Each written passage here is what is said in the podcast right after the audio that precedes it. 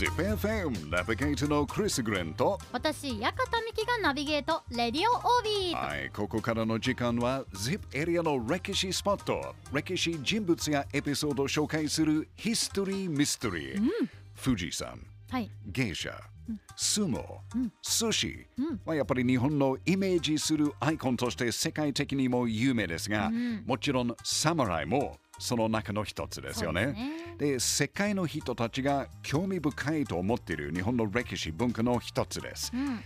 そんな侍の中で実は日本ではあんまり知られてないけど、ん海外で大活躍した侍がいます。それが山田長政です。山田長政。長政。はい、長政が生まれた場所はね、うん。ヒストリーミステリーです。わからないんですね。うん、静岡県、三重県、もしかして愛知県などいろんな説がありますね。で沼津藩の侍だった山田長長政ですが仕事はカゴを担ぐ、カゴかきなんですけど、うん。まあ侍の中ではちょっとランクの低い仕事をし。てました。うん。で1600年関ヶ原の戦いの頃に、長政は10歳。まあその後少しずつ平和になった日本では、侍が活躍できるチャンスは少しずつ少なくなっていましたね、そして22歳になった長政はね、はい。貿易やビジネスで活躍することを夢見て、海外へ移住することを決めます。はい、長政はね移住先はサヤムです。サヤム。サヤム。えー、どこだ？聞いたことないんですか、はい。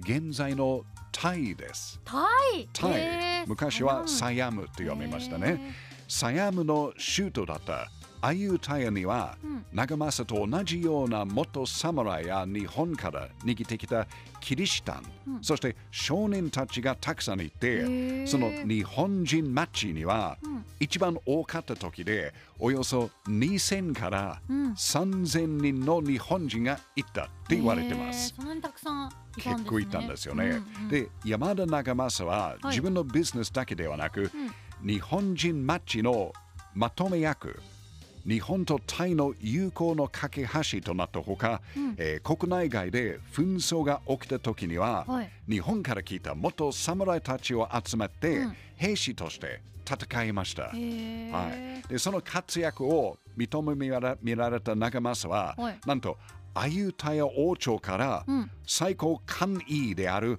大空屋という地位を与えられます。すごい。すごいですよね。うんまあ、これは今で言うと、はいあの大臣くらいのレベルだそうです。へー本当にすごいですよね。特に海外で日本人がそういうことできた。うんうん。もっとすごいことはねあ、、まだあるんですか？はい、その次の年、長政はアユタヤ王朝の支配下にあったリゴールという国の国王になりました。えー、国王に。国王になりました。はい。すごっ。これかなりすごいですよね。うんただ、これは実は裏の面がありました。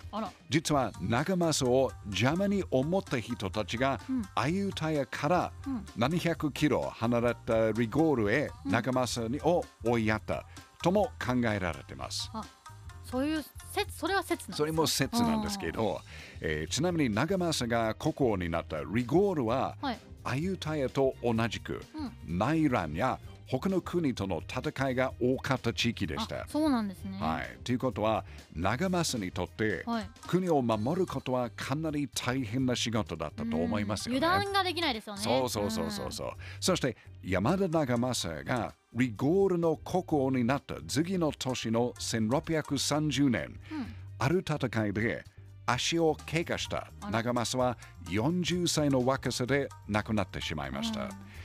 ただ、実ははい長政が亡くなったのは足を怪我したことが直接の原因ではなかったんです。あの他にうん、何かあるんですね？ミキちゃん。はい。長政が何が原因で亡くなったでしょえー、なんか毒的なものじゃないですか。こおうーや槍とかよく先端に毒が塗られてるとかあるじゃないですうか。そういうのでなんかちょっとうわーって。惜しい。惜しい実はね、長政の足の傷にん誰かがうん。毒入りの薬を塗ったのが芸人でした。えー、お薬と思ったらそれが毒だったんですね毒が入ってました。はあい。ただ、誰が何のためにやったかはヒストリーミステリーでーす。うんうん、が、はい。あるオランダの記録によるとある人の命令でうん。殺された。指示があったんですね。とも言われてます。うん。はい。もう ZIP エリアで生まれたと言われる山田中正は日本ではあんまり知られてない歴史人物ですが、タイではね、すごい有名です。え。ーめっちゃ活躍した侍の一人でした。やっぱり ZIP エリアの歴史って面白いですね。ZIPFM History Mystery 今日は日本では、うんほとんど誰も知らないかもしれないけど、タイではね、すごい有名で活躍した侍山田中正を紹介しました。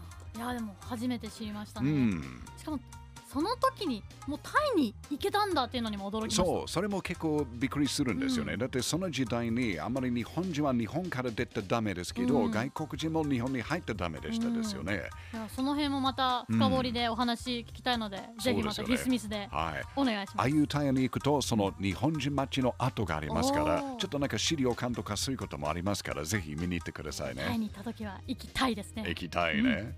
今週は山田長政について紹介していただきましたうん。さあヒストリーミステリーの放送は ZIPFM ポッドキャストでも配信しています ZIPFM ウェブサイトから ZIPFM ポッドキャストのバナーをクリックしてぜひ聞いてくださいね History Mystery 来週もお楽しみに。